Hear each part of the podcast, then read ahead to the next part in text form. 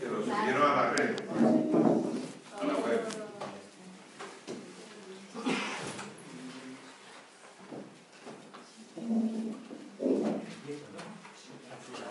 Muy bien. Vamos a hacer un resumen de lo que vimos el otro día. Qué focos, ¿eh? Esto es el éxito. Uf. Si alguien quiere experimentar lo que es estar bajo los focos, te ponga aquí. Creo que la tesis que comentamos el otro día de que éxito cristiano se puede decir exitus queda sumamente probada. Y se me olvidó hacer un pasaje eh, muy interesante. Luego quitar, uy, qué foco más grande. Eh, algo, se lo pongo aquí porque si no, así. Un pasaje de la Biblia, que, que esto, si es para poner la guinda, ¿eh? Hebreos 11. Así que abrid Hebreos 11, porque queda demostrado que la grabación está eh, firme. Hebreos 11 es el capítulo de los héroes de la fe, ¿o no? Se cita mucho, se habla mucho. Hebreos debe de andar por el Nuevo Testamento, ¿no? Sí, aquí lo tengo. Fijaros Hebreos. Hebreos es un, es un pasaje tremendo, ¿no? Eh, en este capítulo. Eh, y además que está en medio de, bueno, de todo el libro, lo que habla. Y desde el 1 hasta el 34 nos relata de los héroes de la fe. Comienza hablando de, mm, de Abel y luego cuando va hablando de Enoch, de Noé, de Moisés, de Abraham, héroes de la fe. Si es que estos eran héroes, estos tuvieron mucho éxito en su vida eh, a largo plazo, cuando menos, ¿no? Eh, y luego dice el autor, como ya se está quedando sin aliento, eh, en el versículo 32, 32, ¿y qué más digo? Porque el tiempo me faltaría contando de Gedeón, de Barak, de Sansón, de Jefté, de David, y como que le falta el aire, ¿no? Y sigue y sigue. Que por, eh, de Samuel y de los profetas, que por fe conquistaron reinos, hicieron justicia, alcanzaron promesas, taparon bocas de leones, apagaron fuegos impetuosos, evitaron filo de espada, sacaron fuerzas de debilidad, hicieron fuertes en batallas, pusieron en fuga ejércitos extranjeros. Las mujeres recibieron sus muertos mediante resurrección. Y como que tiene que coger aire, ¿no? Y de repente dice, más otros. Este, en la Biblia, cuando hay, y en cualquier libro, ¿no? Pero en la Biblia, cuando pone una, una interjección, ¿no? Eh, Se llama así en literatura, ¿no? Que como se dice ciencias, interce, ¿cómo? Interjección, ¿no? Una interjección, así como... Ah, sois todos de ciencias, ¿cómo se os nota, eh? Habéis quedado hasta.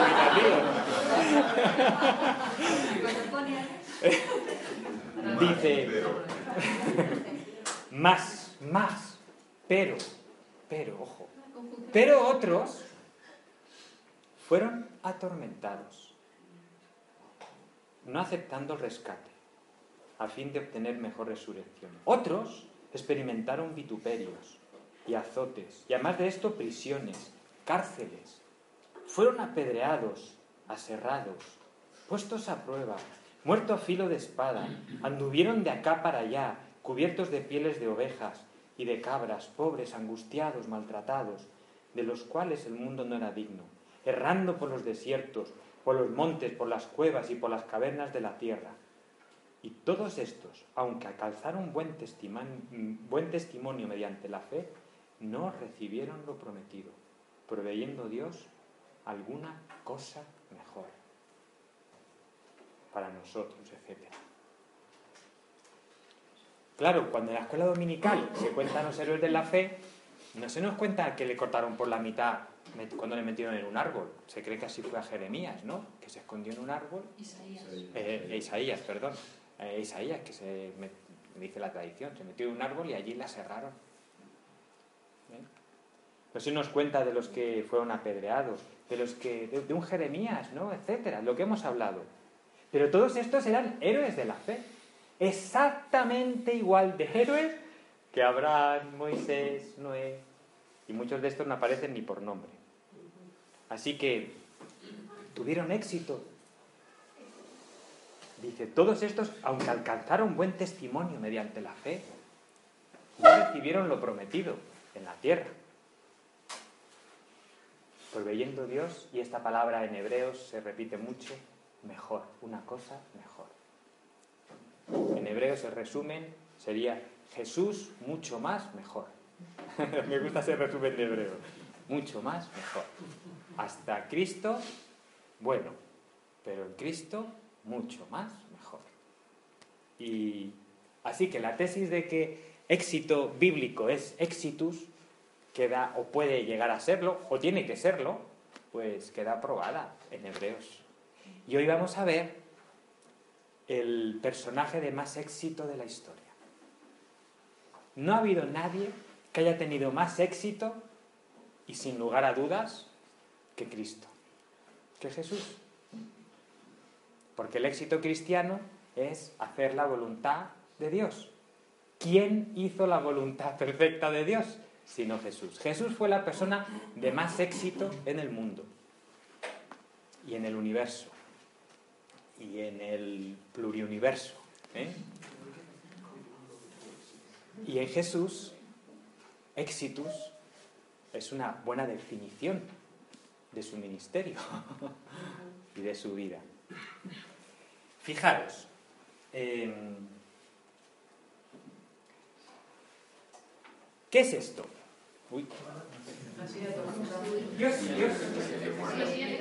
¿Qué os, eh, ¿Qué os sugiere? Para la, para la grabación decimos que es una silla eléctrica. ¿Qué os sugiere cuando veis esto? Decid, lluvia de ideas. Condena, sufrimientos, psiquiátrico. Presos. ¿Eh? Presos. Presos. Crimen. Crimen. Culpabilidad. Juicio. A que, a que cuando uno ve esta imagen, por dentro se. se perdona, que estoy dando la espalda. Se conturba, se produce desasosiego. ¿A que sí? Desasosiego, una buena una palabra. Además está la palabra, ¿no? Desasosiego. ¿eh? Fijaros. Ahora vemos esta. Una cruz. Qué bonita. Con un amanecer. Algunos a lo mejor hasta la lleváis colgando. O la llevamos colgando, ¿no? ¿Eh? Vacía, pero colgando. ¿Qué la hemos domesticado? Porque en el siglo I, cuando alguien veía esto, veía eso. Por eso la, la cruz era un escándalo. Que, que, era un escándalo para las personas normales del imperio.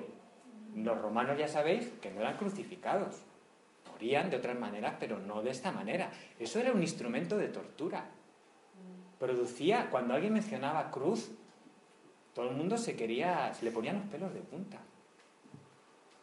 Pero ahora llevamos colgando y ponemos en nuestras iglesias pues una silla eléctrica.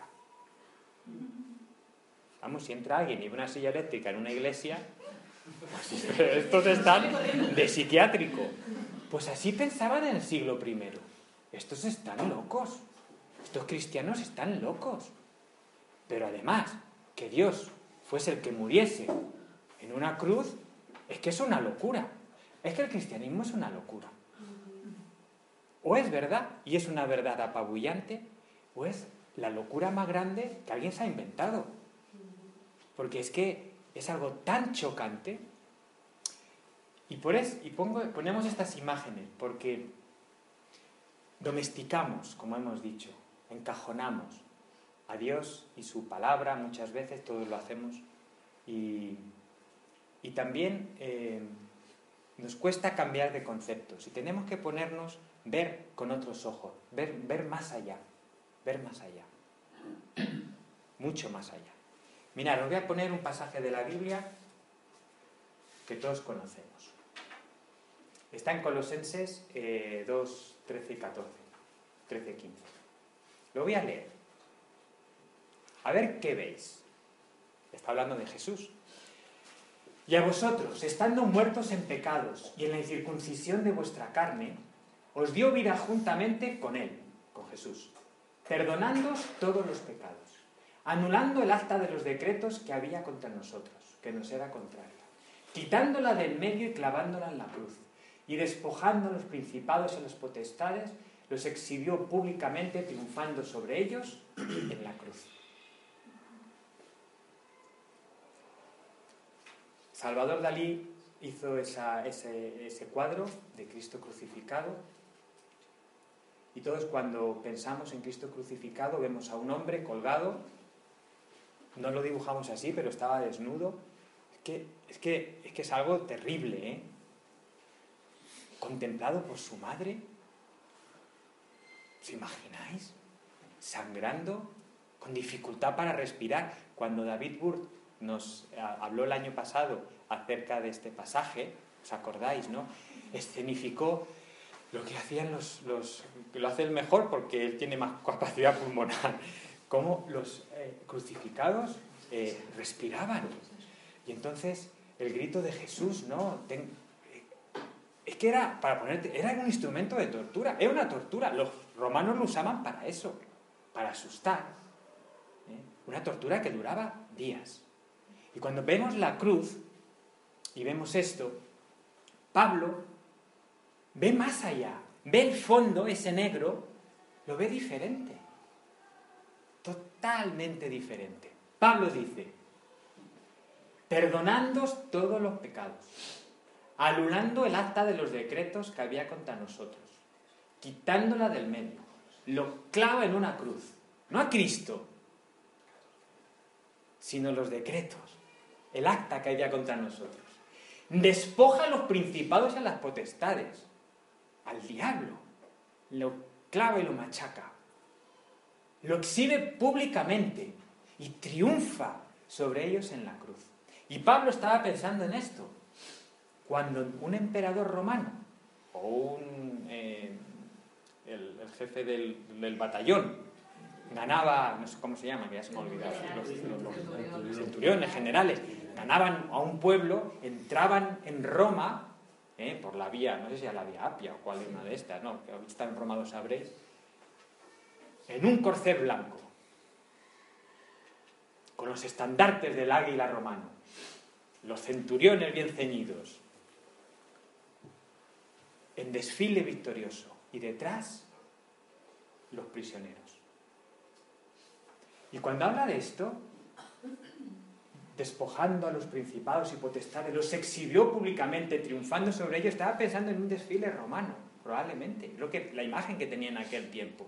Así que la cruz no es solamente a un hombre crucificado, es la victoria.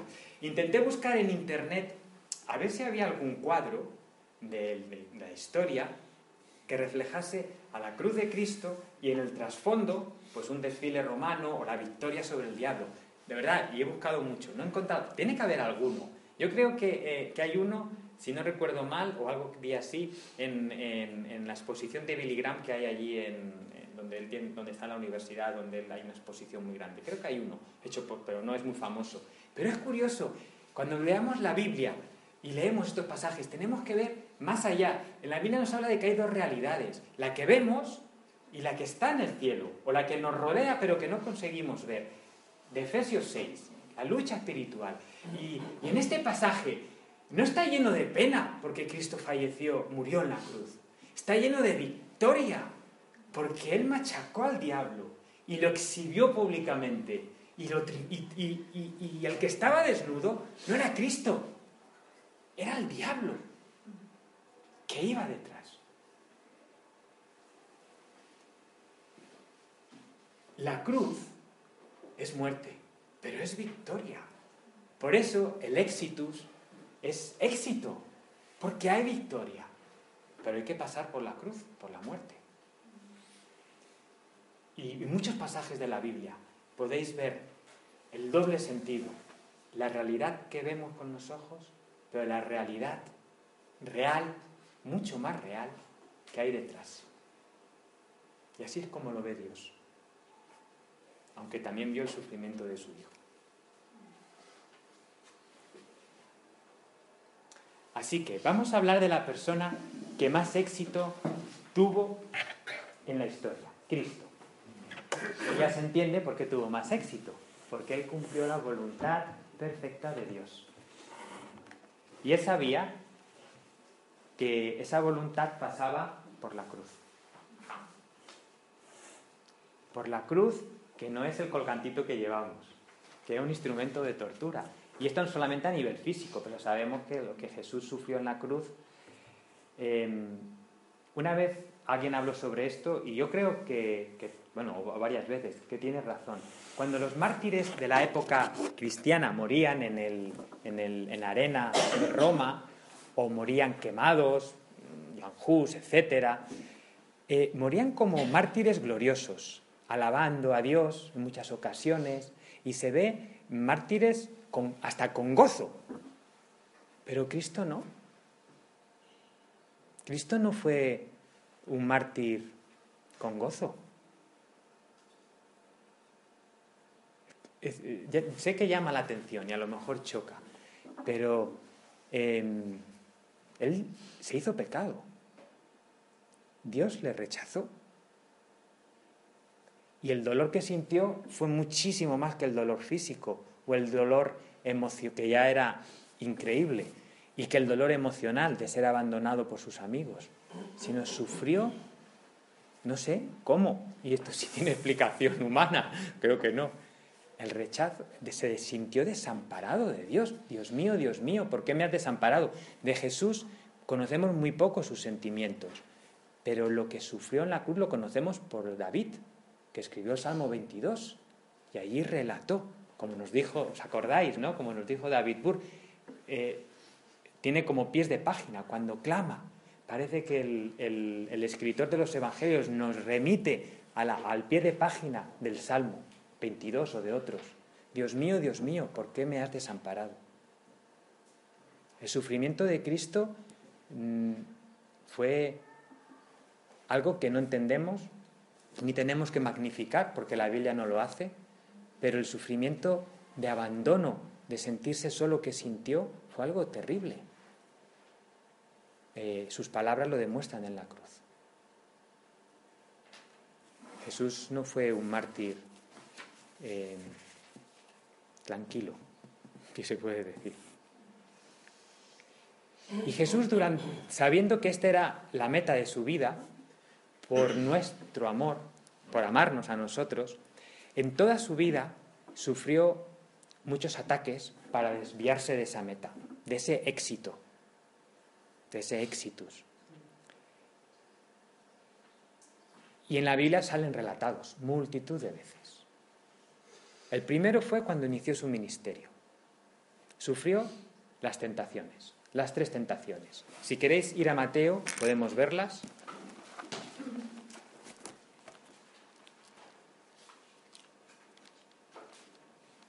Mateo, también se pueden leer en Lucas porque son paralelas, aunque la segunda y la tercera se intercambian de orden. Eh, por ejemplo, en Mateo, que quizás es lo que tengamos más a mano, Aquí Jesús sufrió tres tentaciones. Y fijaros, estas tres tentaciones, cuando uno las lee, pues puede parecer, dice, pues bueno, no sé, sobre todo la primera, ¿no? Ah, lo comentamos. Pero son profundas, ¿eh? Eh son tremendas y en realidad sentaron la base de cómo Cristo iba a enfocar todo su ministerio. Vamos a leer un momentito. Capítulo 4, versículo 1. La primera tentación. Bueno, no vamos a, eh, para que haya, veo que el debate es muy rico y lo hemos aprovechado antes mucho, así que intentaré no hacer un estudio eh, teológico, tampoco sabría de este pasaje, pero sí mm, algunas pinceladas acerca de cómo enfocarlo en el tema de que estamos tratando y ir un poco rápidos. Eh, Jesús fue llevado por el Espíritu al desierto para ser tentado. Después de haber ayunado cuarenta días y cuarenta noches, tuvo hambre. Y vino a él el tentador y le dijo, si eres hijo de Dios, di que estas piedras se conviertan en pan. Pero a ver, si tenía hambre, había pasado 40 días sin comer y tenía poder para convertir las para, convertir las piedras en pan. ¿eh? ¿Qué mal había en comer? ¿Quién de nosotros no hubiera comido? Incluso yo esta tentación, cuando lo he leído superficialmente, cosas que eh, luego te das cuenta de que, tontos somos, ¿no?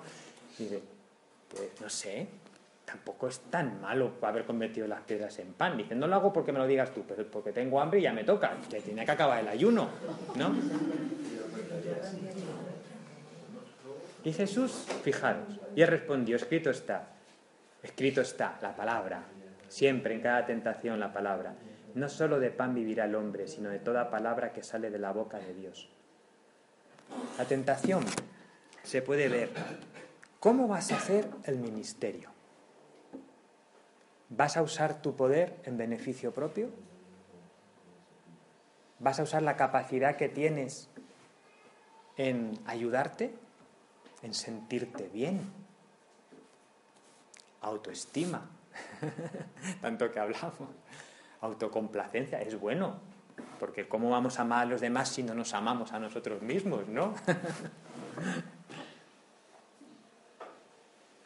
y Jesús dijo que no.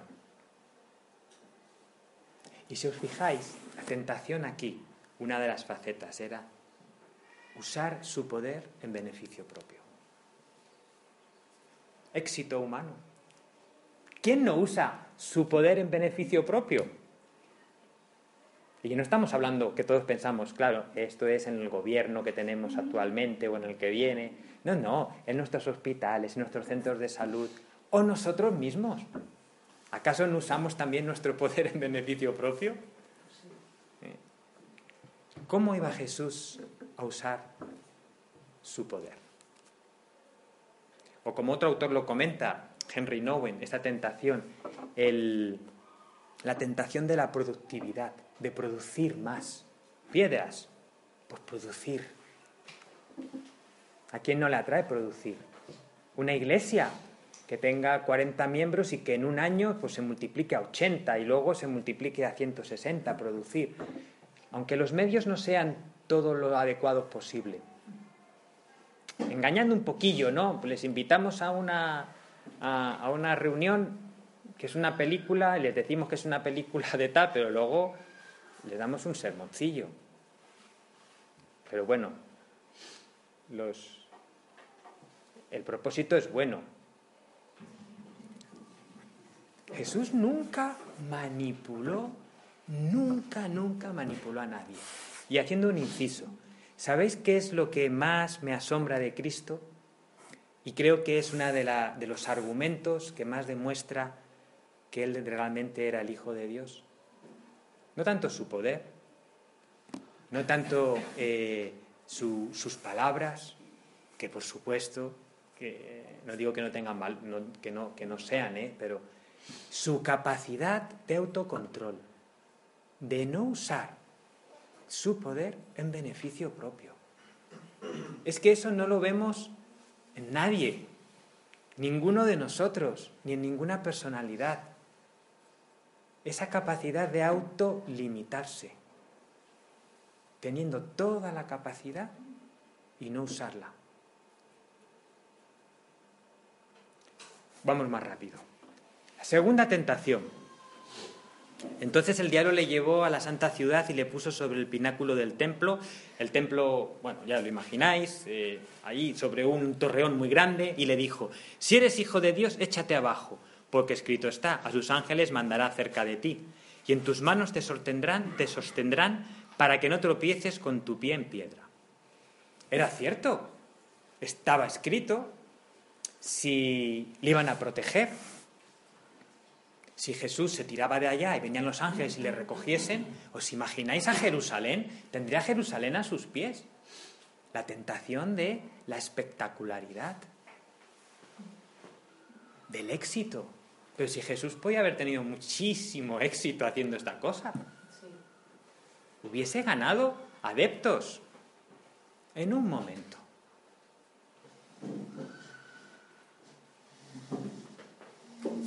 La fama, con un solo acto, Jesús tendría Jerusalén a sus pies. Y Jesús dice, escrito está también, no tentarás al Señor tu Dios. La tentación de la fama, de la espectacularidad, del éxito. Y Jesús dijo, no tentarás. No la usó. Y esto se repitió durante todo su ministerio muchísimas veces. ¿eh? Pero esto es como ejemplo de cómo iba a hacer su ministerio. Y la tercera tentación. Jesús le dijo, eh, otra vez le llevó el diablo a un monte muy alto y le mostró todos los reinos del mundo y la gloria de ellos. Y le dijo, todo esto te daré si postrado me adorares. Esta sí que es una tentación que queda clara que no era buena. Esta es más evidente. Ya tuvo más imaginación, dice, pero bueno, te voy a ofrecer todo. Claro, pero a Jesús le ofreció, todo esto lo consigues y no tienes que pasar por la cruz. No tienes que pasar por la cruz. La tentación de la riqueza, del dinero, de la autoridad. Y Jesús dijo, vete Satanás, porque escrito está, al Señor tu Dios adorarás y al solo servirás. Entonces el diablo le dejó y aquí vinieron ángeles y le servían. Jesús sufrió el mayor ataque que puede recibir cualquier persona. Él tenía toda la capacidad de éxito, poder, fama, dinero. Y puedes añadir autoridad, etc. Y tenía el camino fácil y el camino difícil. Y no usó en todo su ministerio, no hay momento en que podamos ver que usase todo eso para conseguir un fin bueno. Es curioso, ¿eh? Y terrible, y precioso, y admirable. Es que, si, como dijo, si Jesús no era Dios, es que merecía serlo. ¿Quién puede soportar esto y no caer? ¿Quién puede? Jesús tuvo el éxito humano tan fácil a sus pies, en un momento, y renunció a él, convirtiéndolo en éxitos, y el éxito real. Todo su ministerio está plagado de, estas, de estos hechos. Podéis repasarlo, desde el, podéis empezar a pensar en, en pasajes de la Biblia, ¿no? Em, creo que tengo aquí algunas de las cosas. Por ejemplo, Jesús sanó a muchos, pero no sanó a todos. Bueno, a todos los que dice que sanó sí, pero que se quedaron enfermos en Jerusalén, ¿o no?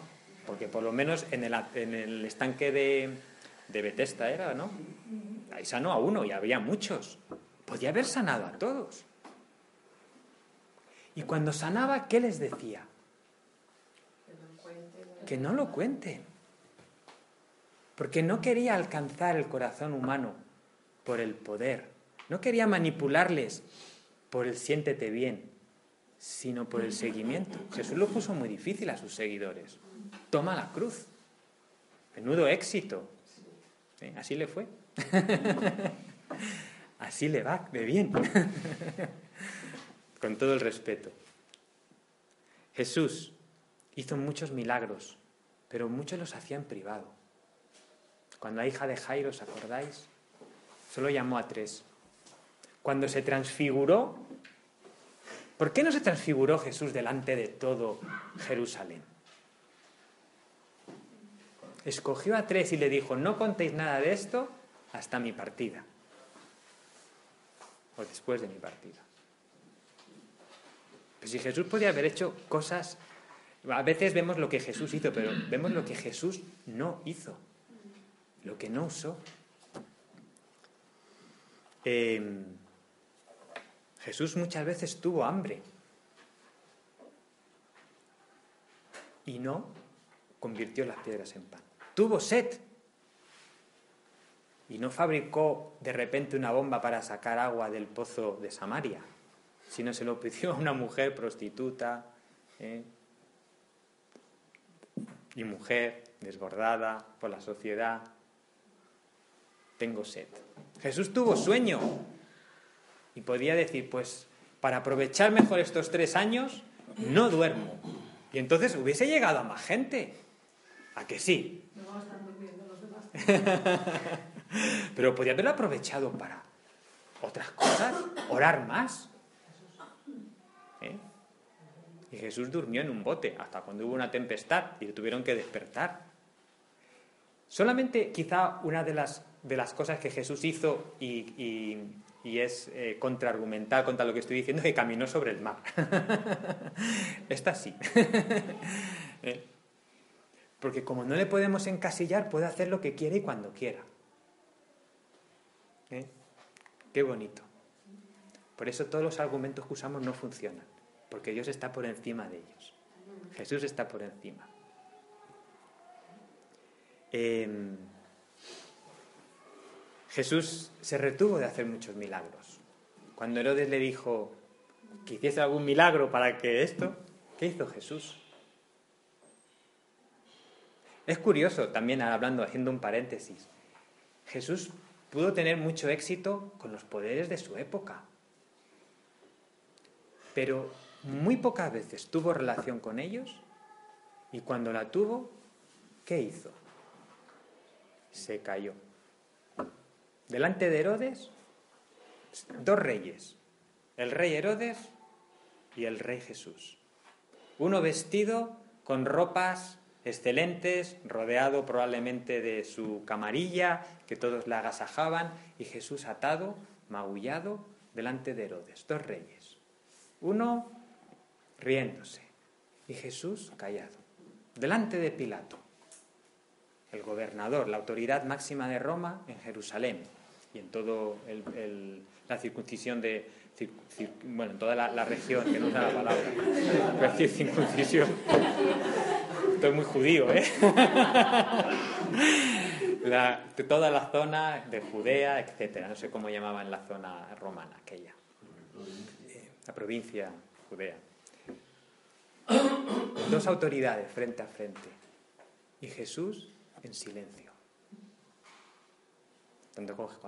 Curiosa la frase cuando Pilato, Jesús le dice, le habla de la verdad y Pilato pregunta, His veritas, ¿no? ¿Qué es la verdad? En latín probablemente lo diría. Y tenía la verdad delante, se la perdió. Es curioso porque cuando conocemos a personas de éxito, pensamos siempre en relaciones con los altos cargos del mundo. Y nos gusta, nos gusta decir, oye, pues el presidente de la alianza ha ido a hablar con el presidente del de la alianza evangélica, quiero decir, no de... Bueno, eh, ha, ido, Dice, ha ido a hablar con el presidente del gobierno.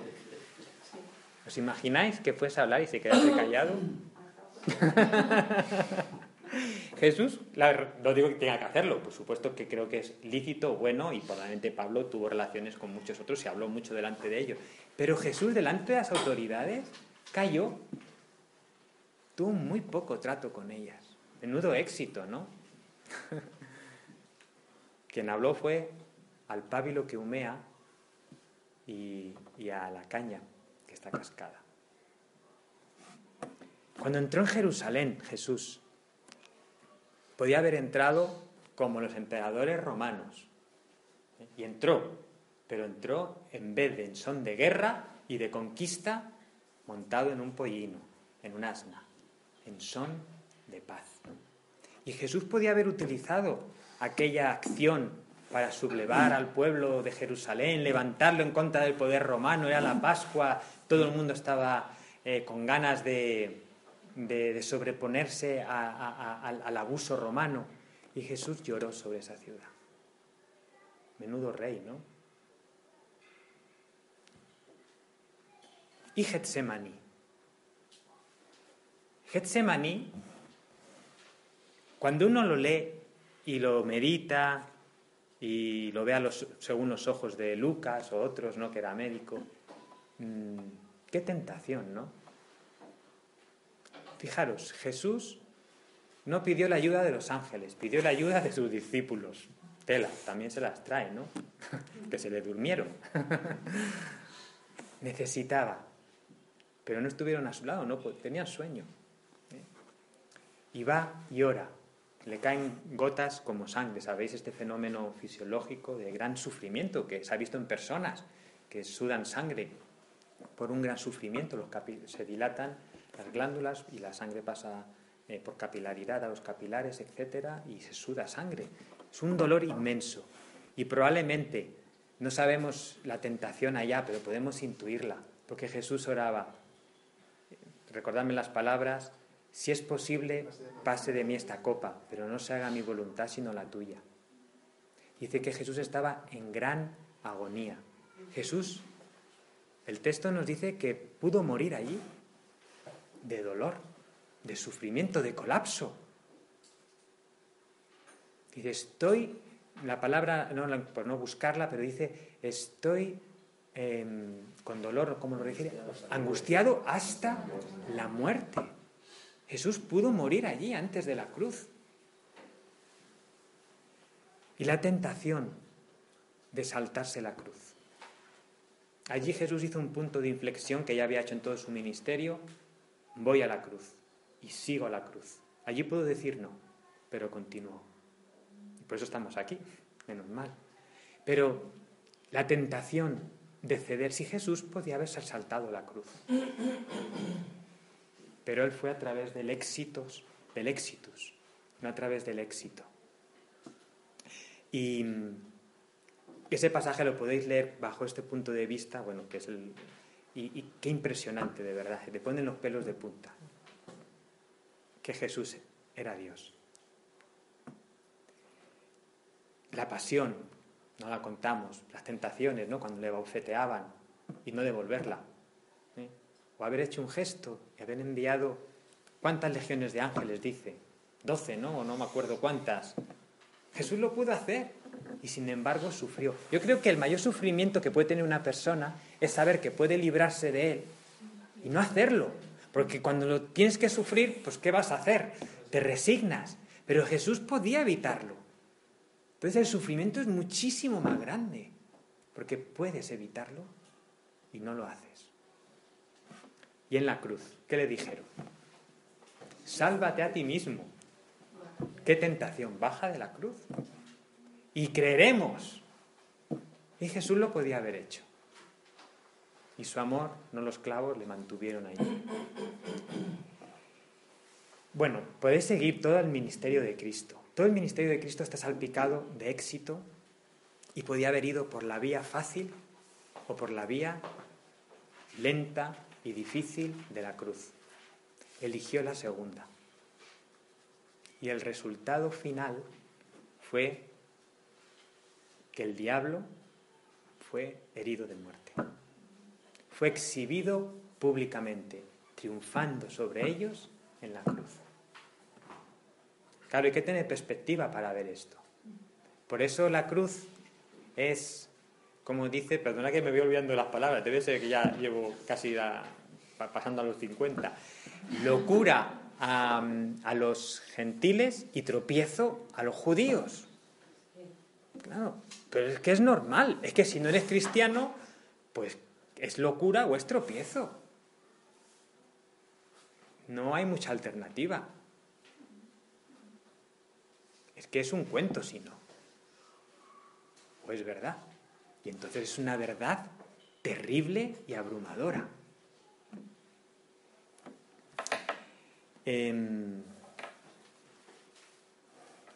Eh, Dostoyevsky, no sé si tengo aquí la cita, cuando escribió Los hermanos Cara, esos, los dos.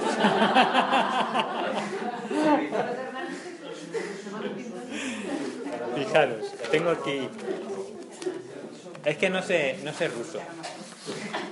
No sé dónde tengo escrito. Ahora lo encontraré. Em, a ver si. Página 6. Mirad, escribió algo muy interesante. Escribió de un Jesús, bueno, uno de los, un poema, eh, uno de los hermanos, eh, escribió en el relato uno de los, dice, a un Jesús disfrazado en la Sevilla del siglo XVI. ¿eh?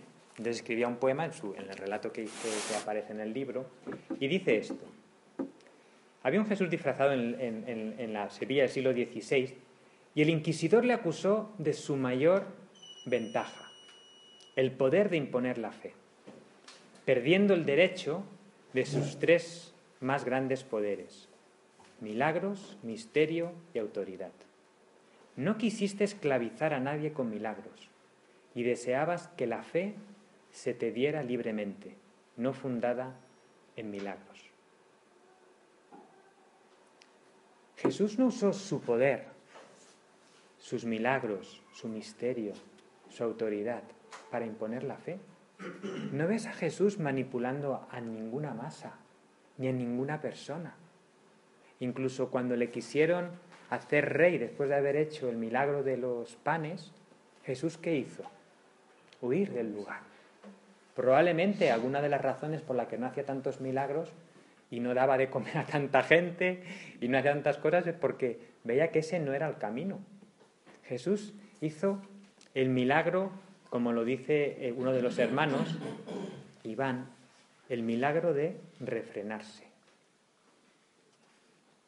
Es decir, Jesús no actuó ante el rechazo y el mal imponiendo su autoridad, sino lo hizo en amor, imponiendo su amor, no imponiendo, dando su amor. Por eso el inquisidor de la Sevilla del siglo XVI le acusó de no haber usado su poder para imponer la fe. Una historia interesante, un poema interesante. Em, y Jesús en su vida habló mucho sobre eh, el milagro o la capacidad de refrenarse, de no usar su poder en beneficio propio y a sus discípulos que tampoco lo hiciesen. Y si vamos a las bienaventuranzas, que es en Mateo 5, os propongo ver las bienaventuranzas desde el punto de vista del éxito. Las bienaventuranzas tienen múltiples lecturas, eh, también interpretaciones, pero os propongo verlas brevemente ahora mismo, bajo el punto de vista del éxito. Y os propongo verlas de tal manera que mm, en un lado pongamos lo que dice, en un lado pongamos lo que diría el, el éxito humano y en otro lado lo que significa para nuestra profesión médica como cristianos. Es decir, tres columnas. Lo que dice Jesús, lo que hubiese dicho el éxito humano y lo que nos dice para nuestro éxito médico cristiano. La aplicación. Mirad, la primera, que como lo he hecho en varios folios así rápido, bueno, rápido no, pero escrito en diferentes días, cuando me dejaban mis hijas. Pobrecita. La primera, bienaventurado, feliz, eh, contento, alegre. Los pobres en espíritu. Si lo hubiese escrito en la columna del medio, eh, uno que hiciese del éxito humano, pues hubiera dicho, bienaventurado los ricos, los que ganan más de 6.000 euros al mes, no los pobres. Porque aquí dice pobres en espíritu, pero Lucas quita el espíritu. Bueno, el espíritu en este pasaje, no en otros. de los pobres. y para nosotros en nuestra profesión. Bienaventurados los humildes en la consulta, cuando demos consejo, cuando estemos al lado del débil. Bienaventurados los que lloran. El éxito humano podría decir, Bienaventurados los triunfadores, los que van de fiesta en fiesta, como Barnard después del trasplante cardíaco. Y en el éxito, éxitus en la profesión médica, bienaventurado el que está al lado del paciente y llora. Recibirá consolación. No el paciente solo, sino que lo da. bueno, lo que dice la Biblia. ¿eh? Bienaventurados los mansos. Bienaventurado el que defiende sus derechos y su valía. Bienaventurado el que no impone sus tratamientos y lo que pone después no lo consigo leer. necesito.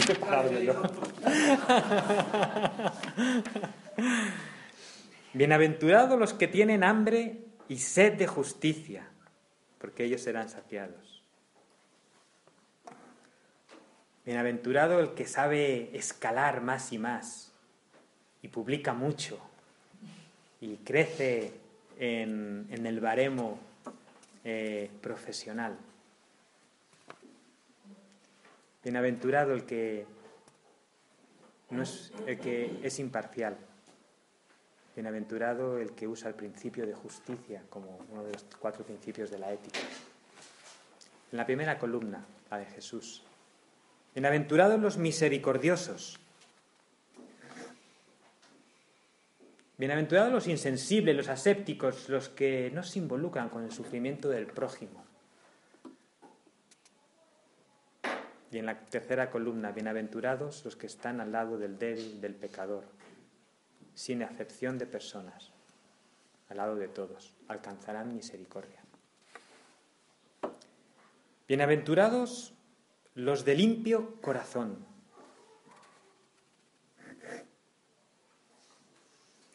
Bienaventurado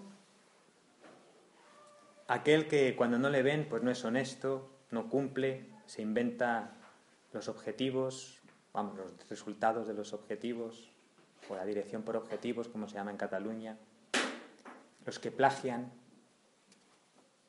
Y en la tercera columna, bienaventurados los honestos, los cumplidores, aun cuando no les ven, lo que hacen lo verdadero en lo oculto. Bienaventurados los pacificadores, nos dice Jesús.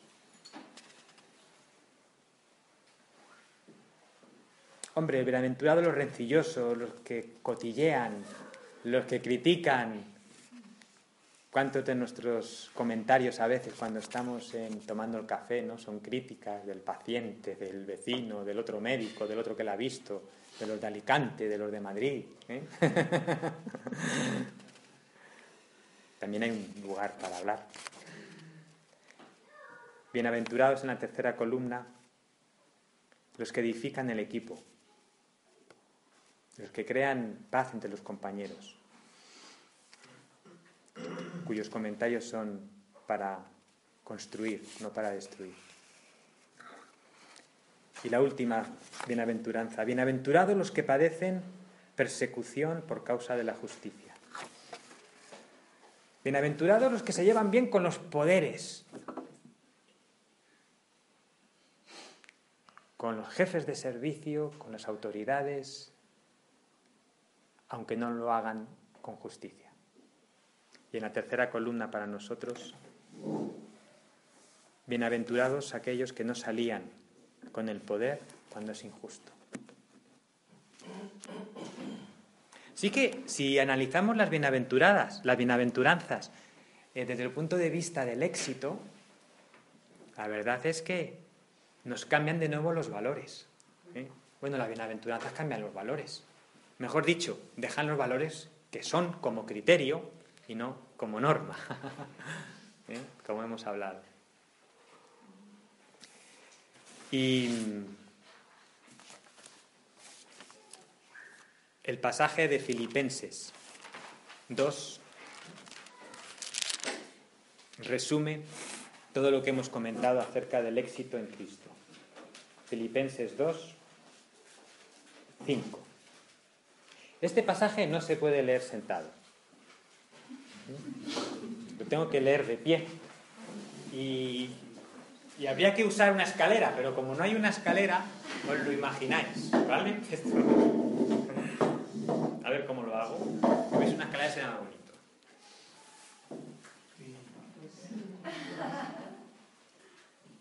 Haya pues en vosotros este sentir que hubo también en Cristo Jesús, el cual siendo en forma de Dios, no estimó ser igual a Dios como cosa que aferrarse, sino que se despojó a sí mismo, tomando forma de siervo, hecho semejante a los hombres, y estando en la condición de hombre, se humilló a sí mismo, haciéndose obediente hasta la muerte y muerte de cruz. Por lo cual Dios también le exaltó hasta lo sumo y le dio un nombre que es sobre todo nombre, para que en el nombre de Jesús se doble toda rodilla de los que están en los cielos y en la tierra y debajo de la tierra, y toda lengua confiese que Jesucristo es el Señor, para gloria de Dios Padre. Eso es el éxito. Es el éxito. Porque el resultado final es el que Dios quiere, el éxito total. Si recordáis, cuando hablábamos de las dos columnas y de los dos tipos de teología, este éxito parece muy seguro, pero es tan inseguro, es tan frágil como nuestra vida. Dura a lo mejor en algunos hasta 90 años, o 100, uno, dos o tres. Tenemos una residencia, que, una señora que tiene 103 años. No es de pediatría, ¿eh?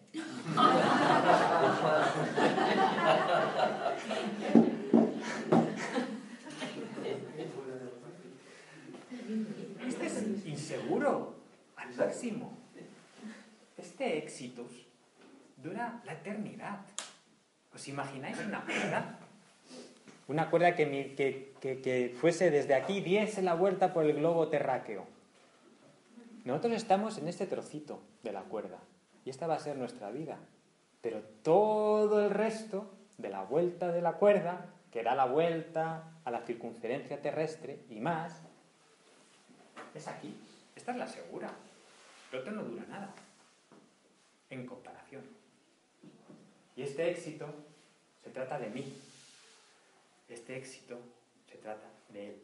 Y Jesús, aquí en este pasaje tremendo de Filipenses, nos habla de que Jesús, siendo tanto, se hizo tan poco para ser mucho más, si cabe la expresión. ¿eh? He puesto en palabras de abajo lo que es de arriba, totalmente inexacto.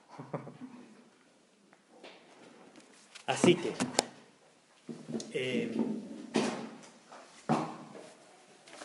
os leo las últimas conclusiones y pasamos a un pequeño coloquio o algo. Em, escribí esto mientras preparaba. Desde luego la tecnología brilla por su ausencia aquí en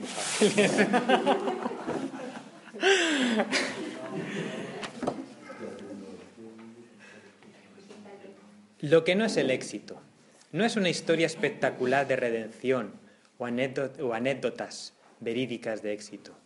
No es una iglesia que, que no crece después de años y después de años florece. A lo mejor nunca lo hace.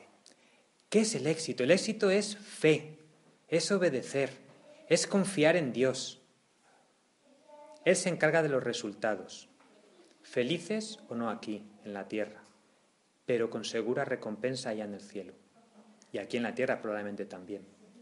Éxito es esperar en Dios, con o sin resultados visibles en la tierra no depende de ellos. Éxito se parece más a una semilla de mostaza que muere que a una seta, de las muchas que tenemos por el Pirineo. Éxito es que Dios haga su propósito en nosotros y a través de nosotros, que cumpla su voluntad, que venga su reino, que su nombre sea santificado, que el plan de Dios, su cuadro, se dibuje que se haga lo que Él quiere. El éxito no es conquistar, alcanzar o hacer algo único, famoso, reconocible, visible, sino es ser, estar, hacer lo que Dios quiere. Puede que veamos resultado de ello o no, pero lo que importa es lo que Dios opina y lo que Dios hace. Y en Juan, cuando acaba, con esto acabamos, Juan capítulo 20, el Evangelio. Es una imagen entrañable también de tres personajes, Jesús, Juan y Pedro. Y fijaos lo que ocurre.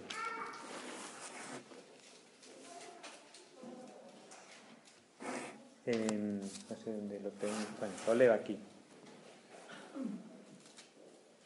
Jesús le dice a Pedro que en el versículo 18, cuando eras más joven te ceñías e ibas a donde querías, mas cuando ya seas viejo extenderás tus manos y te ceñirá otro y te llevará a donde no quieras. ¿Con 20? Juan 21, perdón, Juan 21, Juan 21, me he equivocado. Juan 21, eh, cuando Jesús se presenta a los discípulos después de la resurrección en la playa, entonces se queda luego con Pedro y Juan hablando, o por lo menos en este pasaje aparece así, y entonces eh, Jesús le dice a Pedro que cuando seas viejo te van a coger y te van a... Probablemente era el tipo de muerte que iba a sufrir, ¿no? Algún otro te ceñirá y te llevará a donde no quieres, dando a entender con qué muerte había de glorificar a Dios. Curioso, con qué muerte había de glorificar a Dios. Y dicho esto, añadió, sígueme. Pero fijaros, Pedro, esto es bonito. Bonito porque, porque es que Pedro es como nosotros, ¿eh? o nosotros como él, en algunos aspectos. Volviéndose Pedro, vio que le seguía el discípulo a quien amaba Jesús, el autor del Evangelio, Juan, el mismo que en la cena tatal. Y cuando Pedro le vio, dijo a Jesús, y Señor, ¿y qué de este? ¿Qué de Juan? Jesús le dijo, si quieres, si quiero que él quede hasta que yo venga, ¿qué a ti? Sígueme tú.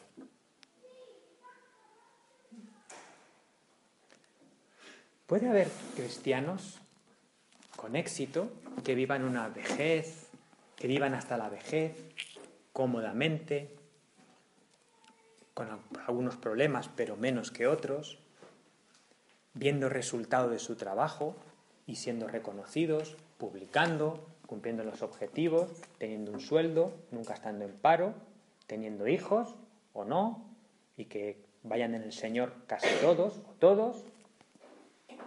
Y puede haber un creyente médico que esté empezando, que tenga un accidente de tráfico y se le trunque la vida. ¿Y qué a ti? Sígueme tú. El éxito no depende del resultado inmediato, sino depende de en quién ha puesto su confianza.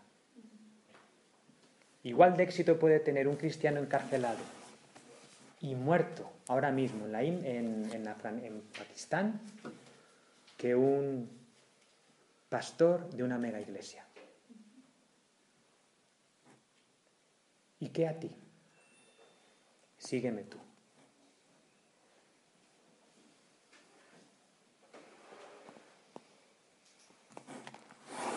Pues ya está.